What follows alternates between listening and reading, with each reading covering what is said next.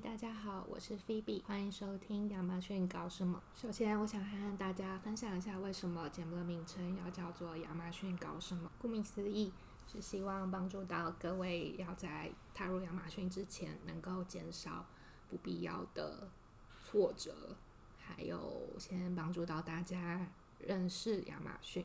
其实，在二零二零疫情的期间，台湾。亚马逊的开店铺的数量是远远高于两三年前的。其实，在去年的时候，我就在思考说，台湾所谓的传统的外贸形式，要马上跨入到所谓的跨境电商里面，肯定是非常非常的困难。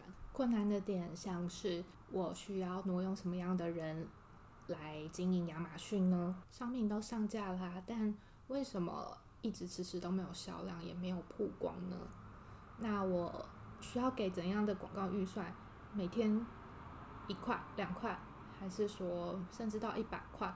这都会是对于台湾的中小企业来说，会是一个非常困难的部分。所以我希望我可以借由这个节目来和大家分享我所知道的亚马逊，还有协助到大家。在踏入亚马逊之前，可以先思考过自己手上握有什么样的资源，那我该投入什么样的资源，还有我该先去争取哪些资源，才可以让我在踏入亚马逊之后可以有很好的表现。好，那就大家期待我的更新吧。